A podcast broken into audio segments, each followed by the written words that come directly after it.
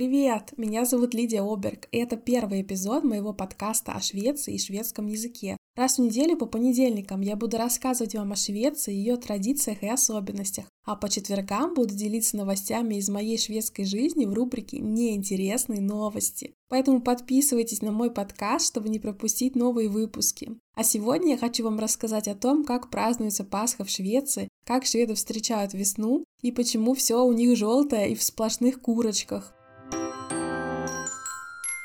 Только вышло солнце, только потеплело и выпал снег. У нас, кстати, на Пасху в Швеции пришлась такая классная погода, и можно было увидеть шведов в своей типичной шведской весенней позе. Встали спиной к стене, согнули ногу в колено, повернули лицо к солнцу, закрыли глаза, улыбаемся, наслаждаемся, в руках чашка с кофе. Шведы ловят тепло, первые лучи солнца, и таким образом можно почувствовать приход весны в Швеции. А что же еще является предвестником настоящей весны? Конечно же, желтые маленькие курочки, сплошные цыпочки, везде просто в глазах, в магазинах, в руках, в окнах, яйца, розовые перышки, в общем, сплошное буйство красок. Это все у нас объединяется в Пасху, потому что именно курочки, яички и перышки в Швеции являются символами. А также пасхальный заяц, который приносит детям яйца, которые наполнены конфетами. Как будто бы мы попали в какое-то зазеркалье, но нет, это просто обычная Швеция. Вообще Пасха достаточно веселый праздник. В это время обычно у нас каникулы в школе. Также у шведов выходной. Четверг на Страстной неделе является коротким днем, а сама Страстная пятница является выходным днем. Вообще раньше в это время многие ходили в церковь, сидели дома, обдумывали свое поведение, молились. Вообще это самый страшный день в году у христианина. Но, конечно, сейчас в Швеции это совершенно обычный день, когда люди встречаются с семьей или же просто проводят дома время перед телевизором, расслабляются, и это как очередной выходной просто расценивают. А понедельник пасхальный, который идет сразу же после воскресенья самой Пасхи, называется второй день Пасхи, Аннандаг Поск, и шведы тоже очень активно любят в этот день отдыхать. Ну, получается, у нас Пасха выпала со 2 по 5 апреля берут отпуск, кто-то берет за свой счет, кто-то заранее договаривается и часто уезжают за границу с родственниками, с семьями целыми собираются, куда-то вместе едут. В этом году по понятным причинам, конечно же, все планы были нарушены. Но было видно очень много шведов, которые гуляли в эти выходные и на расстоянии встречались с семьями, пили кофе из термоса, где-то сидели на скамеечке. В общем, все достаточно здорово по пасхальному, по традиционному провели. Получается, что сейчас уже у нас Пасха стала таким традиционным первым праздником весны. Хотя на самом деле праздником весны считается 30 апреля, так называемая Вальпургиева ночь, когда все ведьмы собираются, празднуют, и шведы тоже жгут костры, поют песни традиционные на Вальборг. Также этот праздник считается традиционно студенческим. Во многих студенческих городах происходят целые гуляния студентов. Это как-то можно сравнить с нашим Татьяниным днем. Но как же Пасха стала праздником весны? Вообще Швеция это христианская страна, около 60% являются членами шведской церкви. Шведская церковь, э, Свянска Ширкан, это название протестантизма, здесь такая церковная, получается, организация, официальная церковь Швеции. Хотя Швеция очень терпимая к другим религиям, здесь очень много направлений других христианства есть. Что же означает быть членом шведской церкви? Ну, во-первых, человек платит налог. С каждой зарплаты он церкви отчисляет процент около 1%, это достаточно много. И каждый швед, который рождается в Швеции, автоматически становится членом шведской церкви. Так, по крайней мере, было достаточно долго, до недавнего момента. Сейчас я не проверяла, но я уверена, что шведы, которые здесь рождаются, автоматически являются членами шведской церкви. Если вы гражданство приобретаете, то, конечно, никто вас в члены шведской церкви не записывает, и налог вы церковный не платите. Также добровольно можно перестать быть членом шведской церкви и этот налог, соответственно, не платить. Но вообще, куда идет налог? Шведская церковь очень много делает различных мероприятий, Для тех, кто верит, для тех, кто не верит, совершенно не обязательно быть христианином для того, чтобы получать какие-то приглашения от шведской церкви. Шведская церковь помогает очень много семьям нуждающимся, помогает детям, помогает женщинам, которые попали в трудные ситуации, помогает также иммигрантам, например, устраивает кружки, какие-то языковые кафе, также, являясь членом шведской церкви, можно бесплатно заключить брак, например, в церкви или крестить детей, то есть никакой взнос в церковь не выплачивается при этом. Например, мой муж является членом шведской церкви до сих пор, и он из нее не вышел. И когда мы с ним заключали брак, мы проводили церемонию в церкви, и мы ничего за это не заплатили, даже несмотря на то, что я членом шведской церкви не являюсь. А, кстати, еще многие путают налог церковный и налог на похороны. У нас есть такой налог begravningsavgift, который выплачивают абсолютно все жители Швеции, которые здесь работают. Естественно, они часто об этом не знают, если, например, являются приезжими. Часто на форумах наших людей, когда приходит декларация, декларация, кстати, приходит где-то в марте, там можно посмотреть все свои налоговые выплаты и налоговые вычеты. И многие на форумах русских или русскоговорящих, точнее, спрашивают, ой, а что за налог такой на похороны, можно ли от него отказаться? Нет, от налога на похороны отказаться нельзя. Кто-то писал даже, ой, а если я не собираюсь, чтобы меня хоронили в Швеции, можно ли отказаться? Но такой опции не предусмотрено. Так что вот церковь достаточно много чего делает, очень много денег на самом деле получает от граждан, и при этом шведы не являются верующей нацией, то есть э, страна христианская в общей своей массе, но на Пасху в церковь сейчас практически никто не ходит. Я бы даже сказала, что среди моих знакомых шведов и родственников шведов вообще никого нету, кто бы пошел в церковь на Пасху или на Рождество. Что же такое Пасха вообще? Ну, на самом деле празднуется она в Скандинавии давно, где-то с 12 века. Современное празднование вот именно с этим кроликом, с этими курочками, розовыми перышками, яичками, это, конечно, такое достаточно новое явление, где-то со второй половины 19 века. Друзья, если вы являетесь историками или знаете какую-то более подробную информацию, поправьте меня обязательно, давайте спишемся, расскажите, может быть, что-то я неправильно рассказываю про историю Пасхи, но это такая основная информация, которую я нашла на исторических сайтах источников достаточно достоверных. И получается, что сейчас о христианской составляющей этого праздника мало говорят. Я знаю, что в некоторых садиках и школах детям рассказывают вообще об истоках праздника, но по факту все превращается в то, что они делают поделки какие-то. Например, у меня в садике дети делали в этом году таких курочек желтеньких с перышками из втулок от туалетной бумаги. Наклеивали им там глазки, клювики, и, в общем, очень-очень это красиво. В прошлом году они делали каких-то цыпочек из каких-то таких э, мягких э, желтых шариков. Э, в общем, ну, это полнейший культ курочек.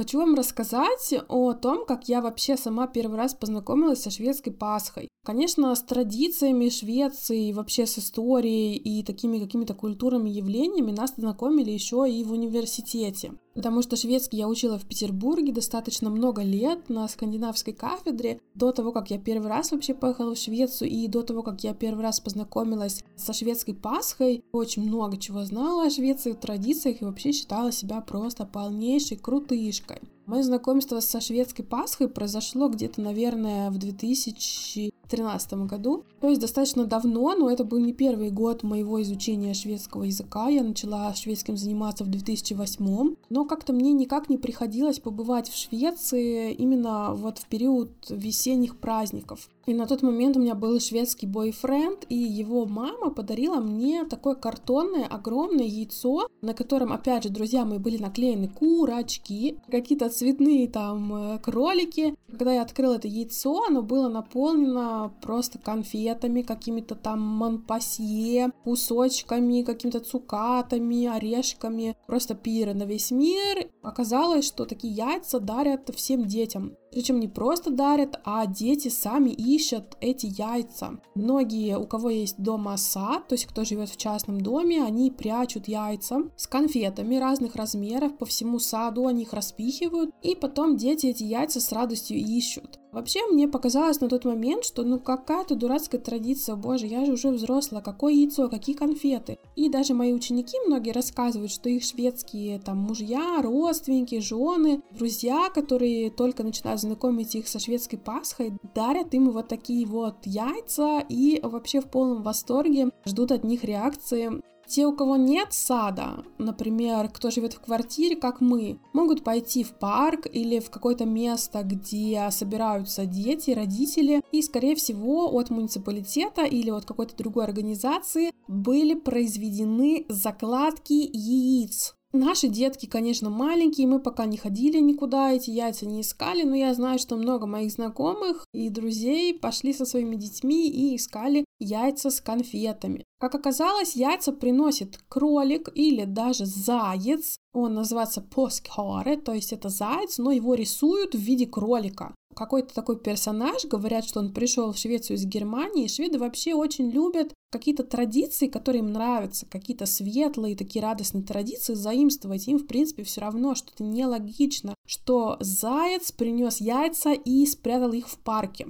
Кстати, когда я первый раз приехала на Пасху уже со своим мужем, его родственником, то есть мы до этого отмечали какие-то другие праздники, но именно Пасха пришлась, и там также собрались другие дети, папы моего мужа, то есть его братья, сестры, там их мужья, их дети. И оказалось, что свекры спрятали конфеты и вот эти яйца по всему саду. И мы, взрослые люди, нам 30 лет, кто-то старше, кому-то уже к 40, ходили и это все искали. Мне кажется, это настолько интересно и показывает менталитет шведов со стороны вот такого легкого отношения к жизни, и они пытаются видеть свет и радость во всем. Точно так же у нас есть какие-то рождественские традиции, которые именно не на само Рождество, а вот именно перед Рождеством. Это и Адвент, период ожидания, это и Люсия, о которой я буду потом вам еще рассказывать, конечно. Кстати, потом расскажите мне, интересно ли вам узнать больше о традициях шведских, о том, как празднуются они. Обо всем этом мы, конечно, поговорим, и вот эти зимние праздники, которые празднуются перед Рождеством, вообще шведы на самом деле украшать начинают свои дома, уже покупать какие-то красные там полотенчики и все остальное перед Рождеством уже в конце октября.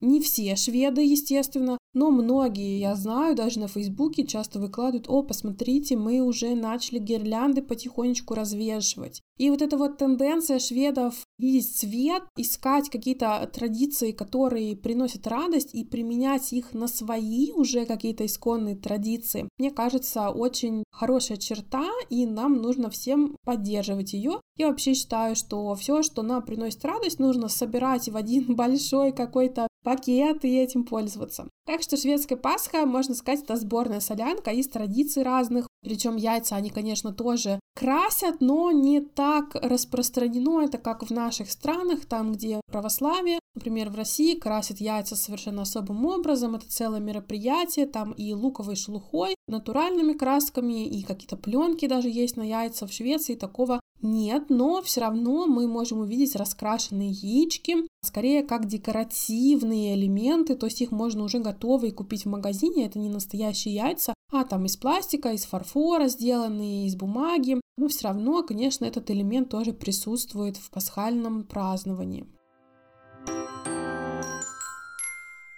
Что еще шведы делают на Пасху, кроме того, как стоять с одной согнутой ногой, смотреть на солнышко, улыбаться, пить кофе, раскрашивать желтых курочек? Конечно, шведы встречаются с семьей и едят. А едят они традиционный такой обед, который сами же шведы называют традиционным обедом всех праздников. Шведы такие вот интересные люди, они едят селедку, картошку, яйца, ветчину почти на все праздники. Кстати, еще лосось какой-то такой копченый, и лосось слабой соли, и маринованный лосось. Все это вместе можно встретить практически на любом шведском праздничном застолье, будь то праздник середины лета, мидсомер, будь то Рождество, будь то Пасха. Конечно, все меняется в плане оформления домов. Шведы тоже любят развешивать новые какие-то украшения. На Пасху все желтенькое, оранжевое, на Рождество красное, зеленое, белое. На праздник середины лета особого какого-то такого нет украшения. но занавески тоже меняют обычно с темных на светлые, чтобы все дома соответствовало именно настроению праздника. Но еда, конечно, у них не очень разнообразная в этот момент. Ну, например, на Рождество добавляются какие-то еще элементы овощные, капуста, что-то может быть со свеклой,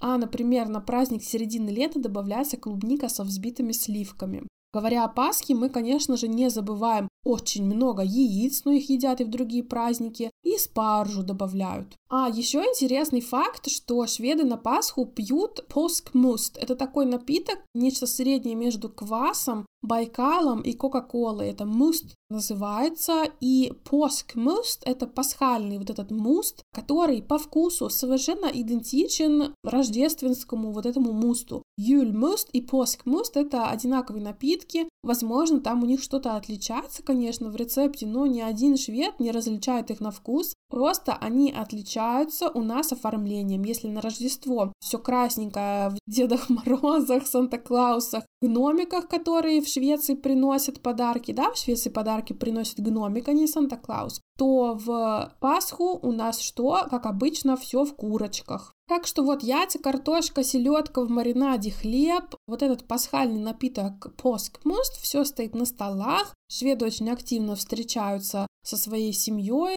Это может быть в субботу или в сам пасхальный день. Ну и также в понедельник многие не брезгуют встречи с друзьями. Хотя во вторник уже пора идти на работу, поэтому, скорее всего, шведы просто отдыхают где-то на диване. У нас в детском саду у детей был тоже званый ужин, обед. Я не знаю даже, как правильно это назвать. Скорее всего, обед, хотя это обычно то, что шведы называют middag, middag какой-нибудь поскмидdag или юльмиддаг. Это где-то в 3 часа дня, поэтому не совсем понятно, что за прием пищи. Просто миддаги мы переводим вообще как ужин. Воспитатели прислали нам фотографии, где было видно, как они расставили тарелочки, именные таблички дети сами нарисовали, конечно же, с помощью воспитателей. И на именной табличке был нарисован маленький цыпленочек, и, конечно же, было много рыбы, яиц и желтые салфетки. В общем, все было очень мило, и мы, конечно, с мужем порадовались. И у ребенка спрашивали, что им больше всего понравилось. Он сказал, что ему больше всего понравились яйца.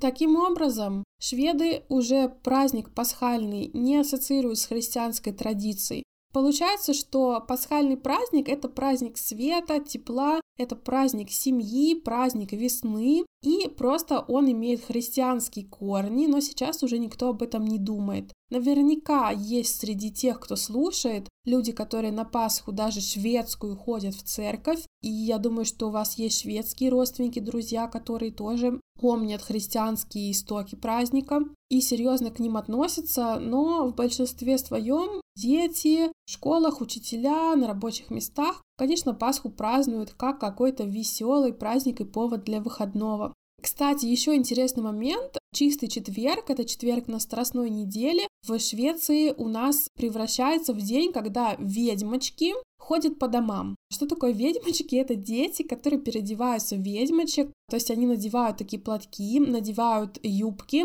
даже несколько юбок могут надеть на одного ребенка, берут в руки метелку или веник и рисуют себе красные щеки и веснушки. И вот такие вот пасхальные ведьмочки ходят по домам, стучатся, поздравляют всех с Пасхой и дарят открытки иногда, иногда открытки не дарят. И, конечно, те, кто открывает дверь, ожидается от них, что подарят детям конфеты и угостят их. Один раз к нам пришли две девочки маленькие, хорошенькие, в платочках. Мы тогда еще жили в доме. Муж им открыл, послушал, как они его поздравили, взял их открытку. Там, конечно, был нарисован цыпленок, было написано «Счастливой Пасхи», «Глад Поск». Поблагодарил их, закрыл дверь и сказал мне, что девочки почему-то выглядели расстроенными. Хочу оговориться, что мой муж швед и вообще происходит из провинции Смоланд. Это такая шведская провинция на юге, и на самом деле это не какое-то место, которое подвержено новым влияниям там из других стран, то есть там все достаточно традиционно. И почему он девочкам конфеты не дал, я не знаю. То есть не все шведы, конечно, этот праздник любят. На тот момент у нас еще не было своих детей, и я просто думаю, что для тех, у кого детей нет, вот этот день ведьмочек не является чем-то особенным. Но теперь уже желтый цвет смывается, курочек убирают из окон, все желтые передники тоже складывают в шкафчики. У нас опять выпал снег. Это отличное окончание Пасхи и радостного настроения. Сейчас еще все тает, дети ходят все мокрые ноги, валяются в лужах. В общем, полнейший Новый год. Погода такая же, как и в декабре. Всех с Новым годом, с новым счастьем. Получается, что так. Друзья, я надеюсь, что вам было интересно слушать про Пасху. Расскажите, как вы праздновали. Переходите, пожалуйста, в мой телеграм-канал. Мы будем там обсуждать выпуски подкастов. Также хочу с вами поближе познакомиться. Вы знаете, что у меня там много материалов по шведскому, но я думаю, что будет также интересно выкладывать и какие-то материалы по традициям Швеции. Спасибо, что прослушали мой первый выпуск. Слушайте подкаст на всех платформах для прослушивания подкастов и ставьте звездочки в Apple Podcast. Это очень важно для меня, поможет подкасту, а также поможет большему количеству людей узнать о подкасте. До встречи в четверг в моих неинтересных новостях о шведской жизни.